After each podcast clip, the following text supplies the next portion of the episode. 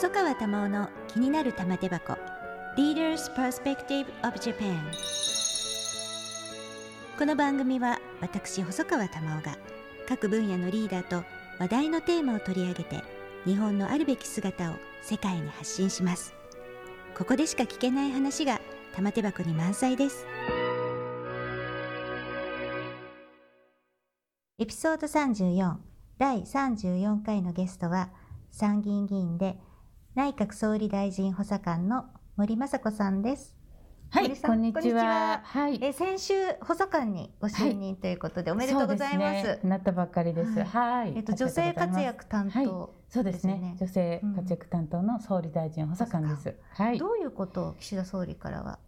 そうですね。あの今コロナ禍で、うん、えー、女性たちが本当に受難の時代ですので、うんうんはい、そこをしっかりあの救済していくようにということと、私があの前から総理に申し上げてきたのは、コロナ禍で受難するということは、平時からのジェンダーギャップというのが、まあ、それがあの出てるんですよっていうふうに申し上げてきたのでじゃあその枠組み自体をしっかり見直ししていって、まあ、男女平等で、うん、えー、誰もがあその格差なく、うん、あの頑張ったことは、うん、あの評価される、夢見れるそういう世の中になるようにやってくださいというふうに言われてます。うん、あのその女性が受難の時代というのは、はい。はい、えっ、とこのコロナで仕事を失ってしまった女性とか、はい、まあそういうことも含めていろいろな悩みで自殺者が非常に多くなってしまったという、ね、とても悲劇もあるし、それからそのシングルマザーのあの生活のやはり困窮であるとか、はい、こういうことがコロナによってあのなお苦しくなってしまった方そうですね。顕在化してきたということが言えると思いますね。うんうん、あの自殺で言えば男性の場合はこのコロナになってですね、はい、えー、まあ、増えていない、まあ、若干減ったぐらいの数、うん、平年並みなんですが、はい、女性だけはですね1年間で1,000人近く、あの増えているんですね。激増と言っていいと思います。ここ数年ずっとあの女性の自殺者減ってきてたんです。さまざまな施策の効果で。それがぐんと1年で1,000人も増えてる。ということはもう本当にこのコロナの中でさまざまな要因があると思います。一つは今玉尾さんおっしゃったように失業。これは男性の失業者の2倍います。そして失業者にランクされない人も実はお仕事は失ってないんだけれども減っている、うん、パートとかアルバイトのその回数を減らされてしまう、これ失業者にカウントされないんです。ところがその方たちも数万人単位でいるということになってますからもう全部で足し上げると100万人ぐらいの方がですね、経済的に非常に困窮していると。でその中ででまた先ほどおっしゃったようなシングル、うん、ペアレントのご家庭、うん、シングルペアレントの中の9割が約9割がシングルマザー、うん、つまりお母さんですので、えー、こちらのご家庭の困窮がある、そうするとそこのお子さんたちに毎日の食べるご飯教育費、えー、お洋服いろんなものに、うん、の影響が出てきます、うん、そういうさまざまな悩みまたお家の中にずっといなければならない、えそういうストレス。そういうものでまあ自殺が増えてると思われます、うん、また DV、うん、家庭内暴力、はい、これの相談件数も倍増しています。その被害者はやはり女性が圧倒的に多いですね、うん、それから性被害、この SOS、これも倍増しています、これもやはり被害者は女性の方が圧倒的に多いです、ということでやはり女性たちが今本当に、えー、辛い目に遭っているということですので目の前の問題としていち早くこれ対処をしていかなければならないと思ってます。でも森さん本当に推進力がたくさんあってありがとうございます私本当にまあなんか感心しちゃうなんて偉そうですけれども嬉しいですなかなか政治家って言っても本当に動いてくれる人って実は少ないって思ってるんですけどあのその一つがワクチンパスポート、はい、このコロナの、えーとまあ、ワクチンを接種したこと等々、コロナのさまざまな情報を入れて、はい、まあ、パスポートという形にしてあの海外の往来に、はい、あの活用しようというものだと思うんですけれどもこれあの自民党のあの参議院の精神科医のワクチンパスポートのプロジェクトチームの座長として、はい、はい、私が座長でした、えー、言い出しっぺなんで。あ言い出しっぺなんですか？え皆さん気づいてた、はい、ですか？これ不思議なんですけど、うん、誰もやってる人がいなくて自民党の中で。うんうん2度提言を官邸に出されてそうです、まあ、これあの反映されたことがいくつかありますよね。あります。ねあの例えばえーとまあ、今、最新のことで言えば待機期間の短縮っていうのもありますけれども3日になりましたね短縮というのもありますが、はい、えっと、最初の1度目の時にはその接種証明、はい、海外の接種証明も有効にするっていうのも森さんに入れていただいて、そうですね。でそれもあのきちんと運用されるようになったので、そうですね。ね私その提言出して官邸が動いて、ちゃんとそれが実行されるっていうのを、こうずっと見てきて、ちょっと感動しちゃったんですけれども。ありがとうございます。でただまあその海外からの,、あの入国者の規制緩和で待機期間の短縮っていうのはちょっとまだまだ課題があるかなと実は私そうですね。いろいろあります。はい。はい、あのこれは今後どういうまあでももうワクチン PT からははず、はい、離れてしまう離れました。私あの官邸の中の人間になったので、ね、そうですよね。えー、この要望を受け取る側になったので。えー要望を出すか側は一緒に勉強会をやってた後輩のね、うんえー、大野議員に座長を譲りました、うん、あですので私は今度受け取る側としてですね、総理にですね、これちゃんとやらなきゃいけませんよって言ってですね、えー、頑張ります、はい、今もあの官房長官にお話ししてきたんですけど、うんうん、このワクチンパスポートからね、はい。はい、えー、ちょっと提言を出すから、はい、あの官房長官時間取ってくださいって、今官邸で言ってきました。そしたら OK って言ってたんです私はあの政治家の中ではやはり結果を出すという、うん、あのことに、うん、えー、非常に、あの生きがいやりがいを感じるタイプ なのででも、はい、確かにこうあ変わったっていうのが分かると、はいはい、見えたでしょ？はい見えました。嬉しいですよね。嬉しいですね、えー、これがやはりえー、私ももともとが弁護士なので、うん、弁護士はやはり目の前に依頼者がいますね、机を挟んで増談に来た、はい、その依頼者があの喜ぶ感が見たいわけですよね、だから裁判にも勝ちたいし、相手と和解したいし、で一生懸命頑張るんだけど、まあそれと同じで私は政治家になっても、何か目の前に課題があったら、それを解決したいんですよ。解決した姿が見たい。えなので、うん、えー、なんかこう肩書きとか地位とか、うん、あそういうのはあんまりあのこだわりないんです、うん、うん、でも、はい、やっぱり肩書き得るとできることってあるじゃないですか、はい、それはそうなの。おっしゃる通りなんだけど、それ順番が逆になっちゃうとおかしくて、肩書きだけが欲しいと、うん、お何々大臣がやりたいとかね。そうそう何々委員長がやりたいとか、はい、そうじゃなくて、それはやっぱりやりたいことがあって、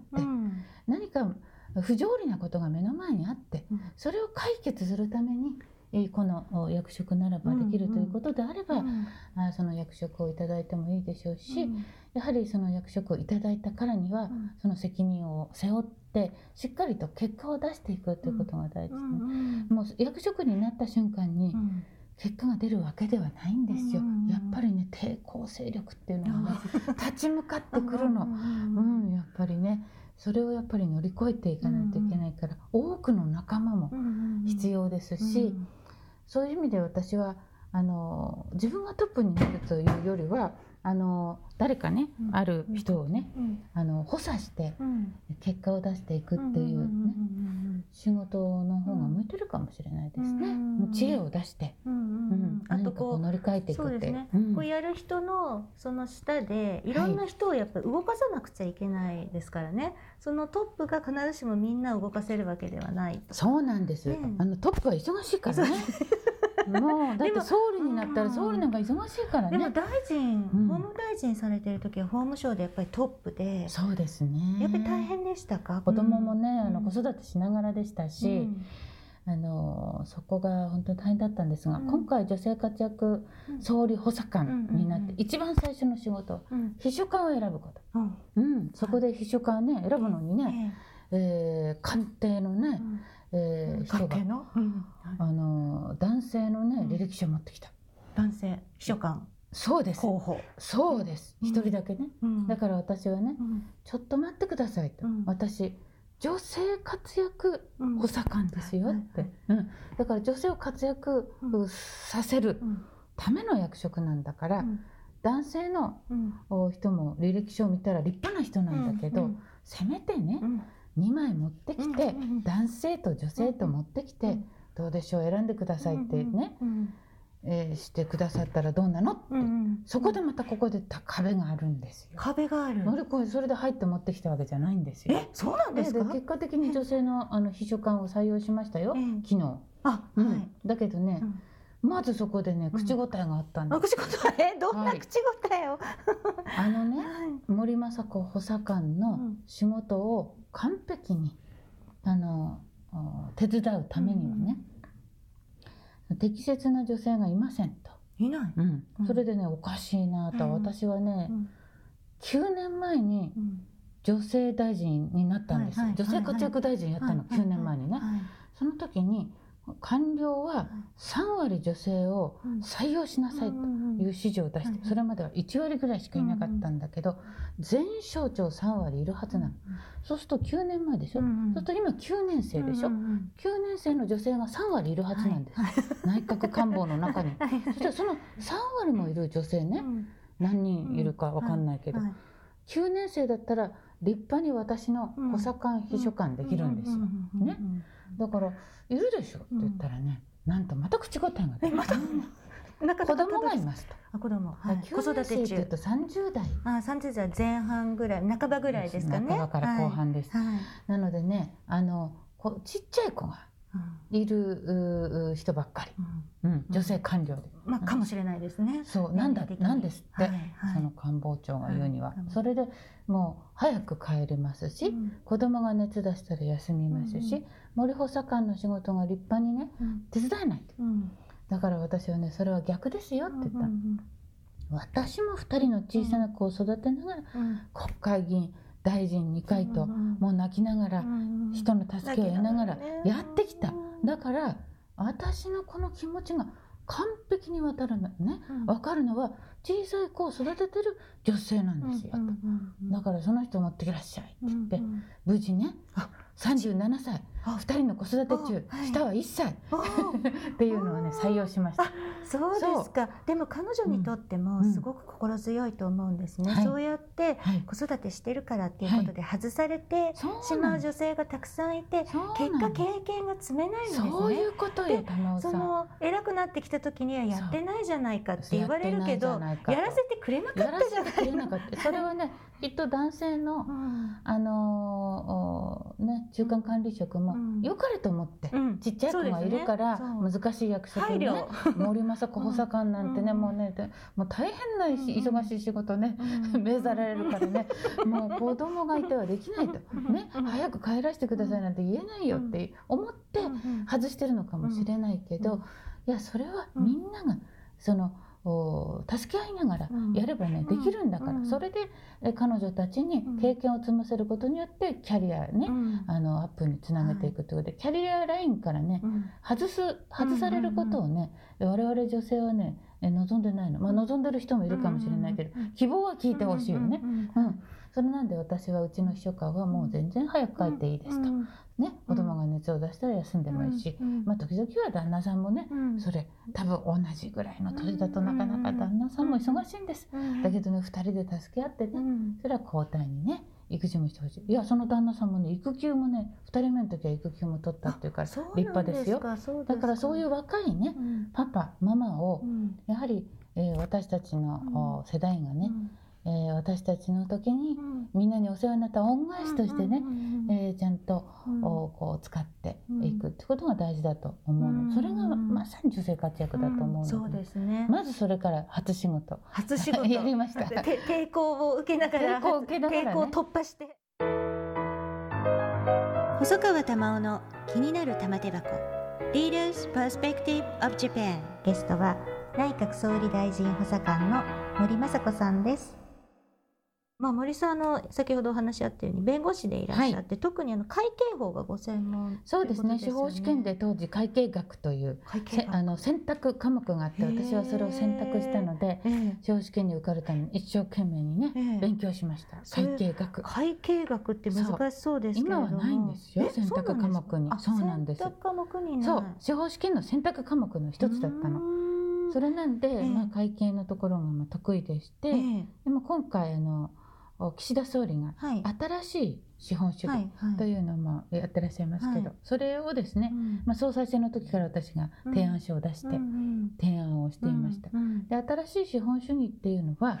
あの日本型の資本主義という意味であってもともと日本はそういう資本主義であったんです。つまり三法よしという、あの近江商人が言ってた、渋沢栄一さんも言ってた、自分もいい会社もいい、そして従業員もいい、取引先もいい、そして地域社会も良くなるというね、あの考え方、うん、昔はそうだったんです、うん、ところがその後ですね2000年の初頭ぐらいにですね、うん、あのまあ、えーヨーロッパやアメリカがかっこいい、うん、ことをやってるぞってことで、うん、新自由主義っていうね、うん、えー、いうのに乗り換えて、うん、あのいろんな法律を変えてしまいました、ですから私は司法試験で一生懸命ね、その日本型資本主義を勉強して、司法試験に受かったのに、その後、私が金融庁に入って金融庁の官僚になった時には、全部変えられてたんです。お変えてる途中だった。欧米型に全部変えちゃった。なるほど。それで四半期報告制度なんかもできてね。もう1年に4回もね、はい、あの報告しないとそうですね。第1クォーター第2クォーターってやりますね。そうです。もうこれはもう会社としては大変。それの労力を使って疲弊しますし、えー、公認会計士事務所に頼むのでコストもかかりますし、しかしこれをやってることも目の前の利益を上げること、うん。報告書に立派な報告書を作ることだけに、えー、集中しちゃうと遠くを見る目というのが失われてやはり長期的なサステナブルな会社の存続ということからですね経営者が頭あそちらに行かなくなっちゃうんですね。う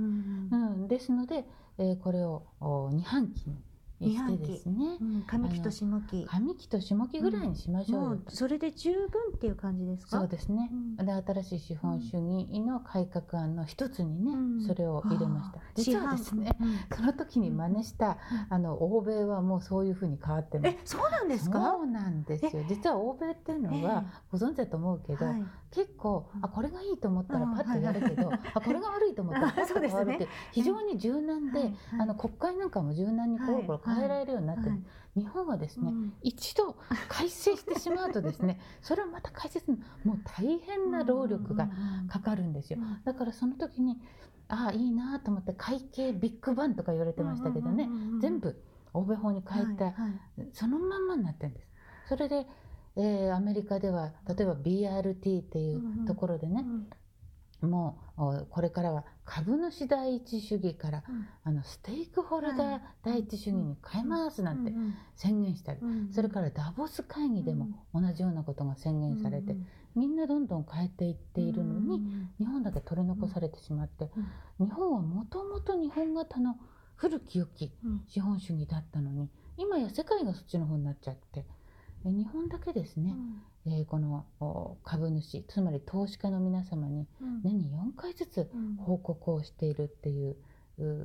制度残っちゃってですね。そうなんですね。はい、日本だけとは驚いたんですけれども。日本だけっていうのはちょっと、まあ、まあ、国、うん、そうですね、いろいろあると思いますけれども、おこの主流主流はもう元に戻ってるってことですね。はい、でこれがあのそれこそその日本人のお給料が上がらないということ、はい、まあ上げていくそのいわゆる株主だけではなく社員とかそれに関わる他のステークホルダーも大事にしなきゃいけないっていうことの一つに、社員のお給料っていうのも当然入っていて、やっ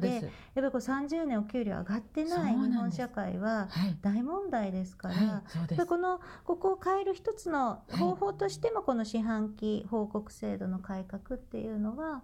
有効ってことです総理が令和版所得倍増って言ってますけどね、うん、まさにそのことです。うん、あの従業員のお給料が上がってね、うん、あの投資家へのあの配当がね、うん、1%下がっただけでもね、うん、えー、であの例えばあの自動車製造業なんかだとあの所得倍増するっていう試算があるんですけど、うん、たった1%だけでね。で。うん、でそれで株主が怒るでしょうか？だって従業員が給料が上がったら、優秀な学生がそこに来ますよ、そして従業員のやる気もアップ、そうしますと今度は会社全体の利益が上がるから、配当が1%下がったとしても、実は実質的にはですね、